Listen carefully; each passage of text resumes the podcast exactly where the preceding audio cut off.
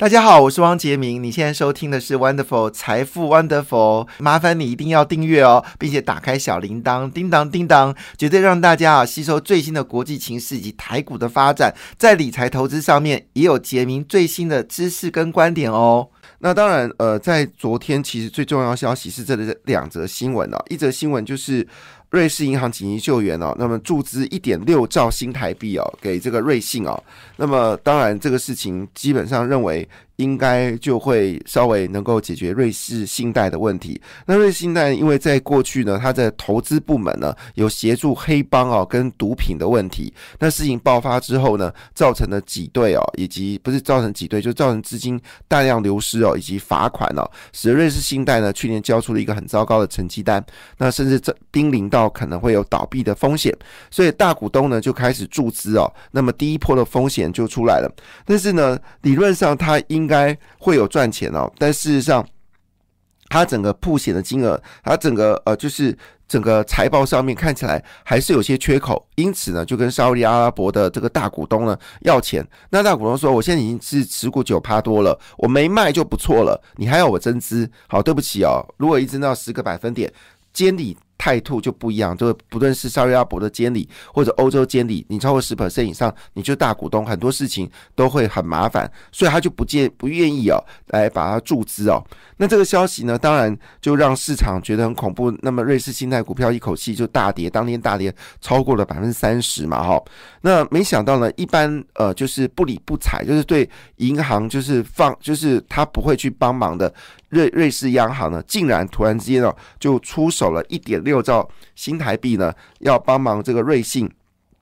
来呃，就是呃为就是能够有安全的一个状况。那我们台湾因为瑞士信贷是瑞士的第二大银行，所以我们台湾当然跟它一定有关系哦。我们对于细股银行的铺险金额只有五点九亿元哦，含基金在内哦。我们对于瑞信呃就是细股银行的。就是铺铺险只有五点九亿新台币，但是呢，对于呃瑞信银行啊信贷瑞士信贷呢，我们铺险的金额是两千两百九十三亿哦，所以其实那你可以想，台湾这么小，对于瑞士信贷就有铺险两千两百九十三亿，那更不要说美国跟其他国家对于瑞士信贷铺险金额一定更惊人，所以瑞士银行紧急救援哦，那这个事情呢，目前为止呢，已经当然。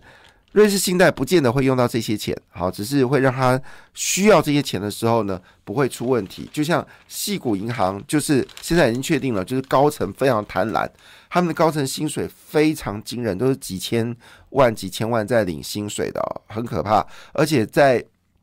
细谷银行倒闭的前面的二十四小时之内呢，他们还播放了，就是播发了高阶主管的奖金，那最高呢领了十四万美金哦。结果播放完之后呢，西谷银行就倒闭了。现在大家在追寻呢，这些呃执行长们哦，是不是有问题哦？尤其是他们财务长哦，真的是自己加薪三十趴，非常厉害。好，那当然，另外一则新闻呢是也是蛮重要，就是现在因为很担心哦，西谷银行会吹到第一共和银行。那如果第一共和银行吹到到的话呢，陆续可能有其他十几、二十几家小银行都有问题哦。因为现在美国的民众呢正在大风吹哦，把他这个在中小银行的存款呢转到大银行，那当然这个问题就大了。哎，你不断的把钱提出来，可这些钱基本上有放贷出去，哎，所以如果你一不断的提、不断提，我的放贷怎么办？所以呢，这些大银行呢就决定做了一件事情哦，决定注资三百亿美金哦给这个第一共和银行，那并就是提供它源源不断的这个金流，即便它被挤兑的时候呢，还有钱可以挤兑。当然，你不用担心，因为第一共和银行手上是有贷款这个资产，那这个资产可以当做呃担保品啊。跟这些银行要求这个存款来注资，那以目前为止呢，整个注资金额是高达台币九千一百六十二亿元哦。你看得出来，瑞士信贷这么大间哦，那么借款金额一点六兆新台币就可以解决了。可是第一共和银行根本没有办法跟瑞士信贷相比，好，它的这个规模，但是呢，注资金额高达九千一百六十二亿元，所以银行业最怕的是信心崩溃，所以。瑞士央行在事情一发生立刻注资，其实对瑞士央行、瑞士信贷来说是有帮助的。可是美国对于，因为美国是崇尚资本市场，所以呢，它对于第一共和呢拖了，呃，这是礼拜五的事情嘛，礼拜六、礼拜天，你看拖了七天，好，才有银行之间自救。如果不自救的话，更可怕，因为已经造成了所谓流动性的问题，就是说很多中小银行基本上都已经开始被挤兑了。好了，也就是说呢，即便美国跟美国大通、摩根大通提供了七百亿美金的资金，还是不够的。另外呢，又要了三百亿美金哦，那会不会要更多呢？这件事情当然。呃，就是要继续的一个了解。不过据了解，背后是有叶伦来帮忙，是叶伦要求这些大银行要提供资源。那第一时间这些银行是不愿意的，我干嘛去帮忙别的银行呢？如果他倒了，我就把便宜嘛吃下来嘛。但是问题来了，就是因为叶伦呢，毕竟是美国财政部长嘛，所以那就要求这些银行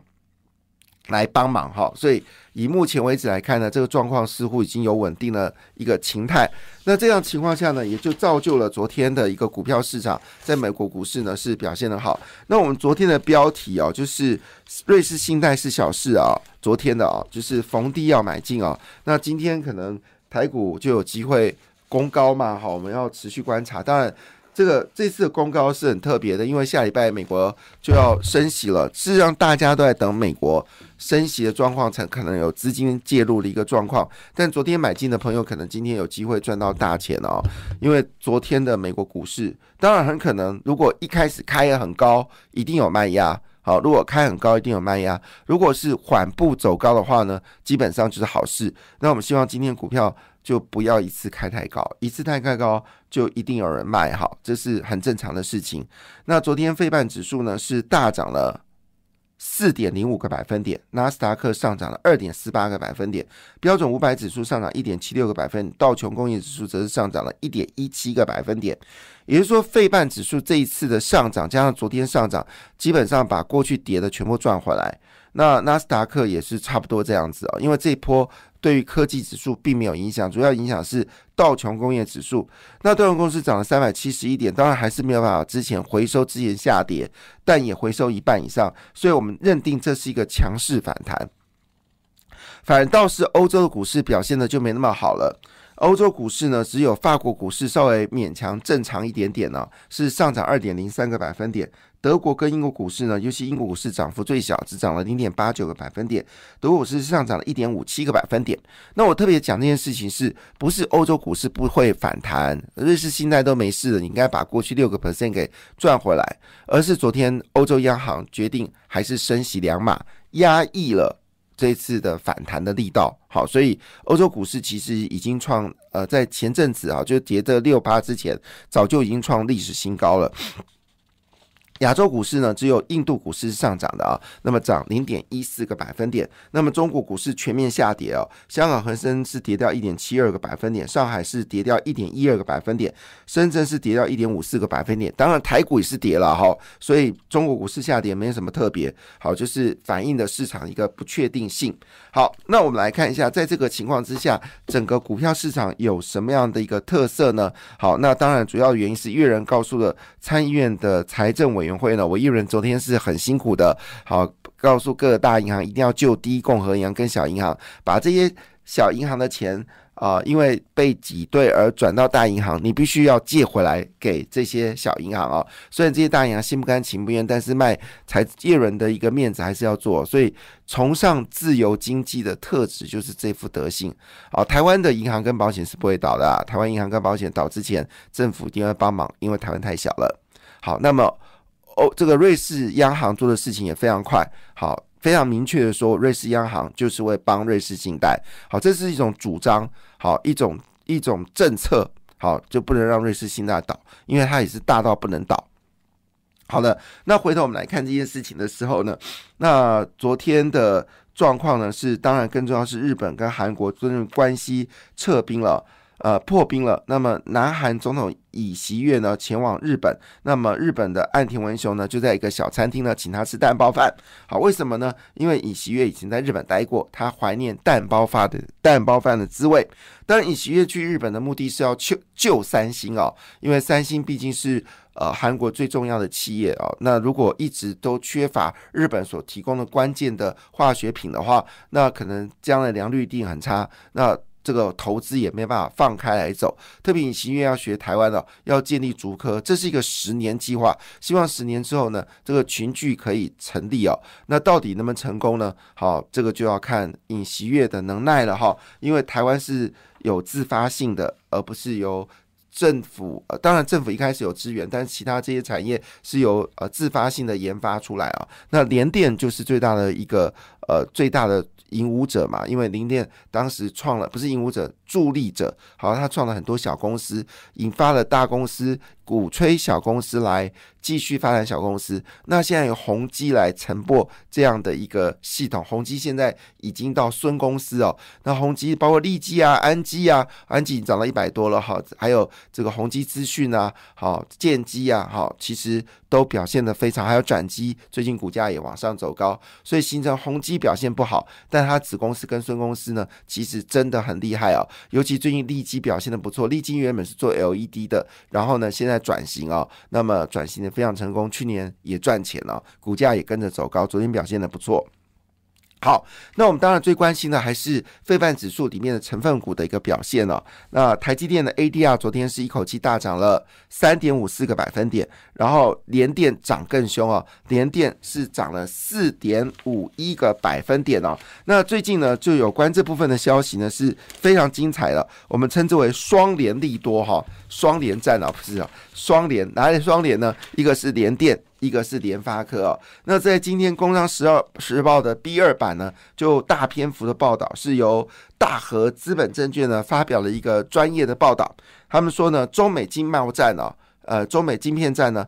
呃，不是台积电是赢家，是联电才是大赢家啊。大和资本说，华为禁令以来呢，经历了新冠状肺炎哦，触发需求放大之外呢，中美地缘政治的关系呢，也影响了强国的。这个呃对抗，那么中芯半导体直接打回四十纳米啊，这是张忠谋暗示的，就中芯半导体没有它没有足够的这个技术的本土中国本土的技术资源，所以呢直接打回四十纳米哦，旧时代时代啊，所以他说张忠谋说，其实中国跟台湾啊至少差距有六年哦，这六年会越来越扩大呢，就要看中国的能耐。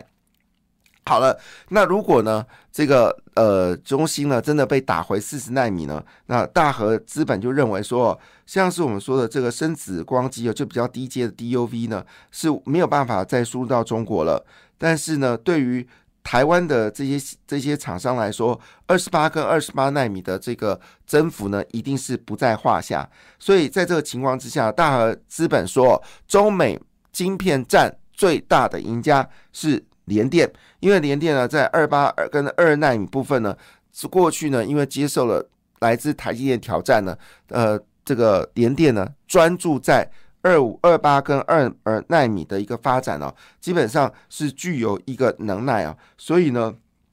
他认为好就是中芯的坠落是联电崛起的开始哦，所以大和。呃，就是说，呃，这个联电呢是一个值得买进的公司哦。那预测未来股价呢是六十二块啊，这是大和证券预估的金额。好，那当然，另外就是联发科了哈。那么联发科呢也接到的急单哦。那么第二季呢，它的营收要重新回来挑战千亿哦。他拿下了客户。电视客户跟 Amazon 的智慧音箱的订单啊，加上手机订单已经明显的回温了，要挑战季增双位数哦。那联发科现在手上呢，电视部分未有订单，有包括了中国的海尔、中国的 TCL，还有台湾的创维、LG 跟 Sony 等大厂哦。那物联网部分拿下的是 Amazon 跟 Orange 等订单哦。那投片呢，其实也不需要太高的制程哦，最高是七纳米的制程，那一般就是二二到二十八纳米就 OK 了。那以目前为止呢，它在电视部分的全球市占率呢，它买下诚心之后呢，其实已经超过百稳定的百分之五十，是全球最大的电视的晶片供应商。在物联网部分呢，则已经接近六成以上哦。那么它最大敌人是那个瑞昱，哈，不过外资也调高瑞昱的预期，说瑞昱加上呃这个呃联发科，基本上我们是全球最大的物联网的晶片供应商了哈。好，这是我们说的双联效应啊，哎，这个会不会造成今天台股啊持续往上走高？当然，昨天是呃四星 KY 一人的五零啊，那今天会不会有带动更多的这个呃就是我们说的呃这个 IC 设计股会往上走高呢？好，细创啊，系创也公布。了好，它的这个就是驱呃驱动 IC 系创啊，那么也公布了它的这个就是股利哦，那么决定要配息，好像是呃对资料九块钱哦，那么息率呢是可以高达掉近呃七个啊，在这边好来来啊，它要配息二十二块钱啊，说错了，要配息二十二，值率高达九点六个百分点哦，所以今天 IC 设计股呢可能还会持续走高哦。值呃值得观察。感谢你的收听，也祝福你投资顺利，荷包一定要给它满满哦。请订阅杰明的 Podcast 跟 YouTube 频道财富 Wonderful。感谢，谢谢 Lola。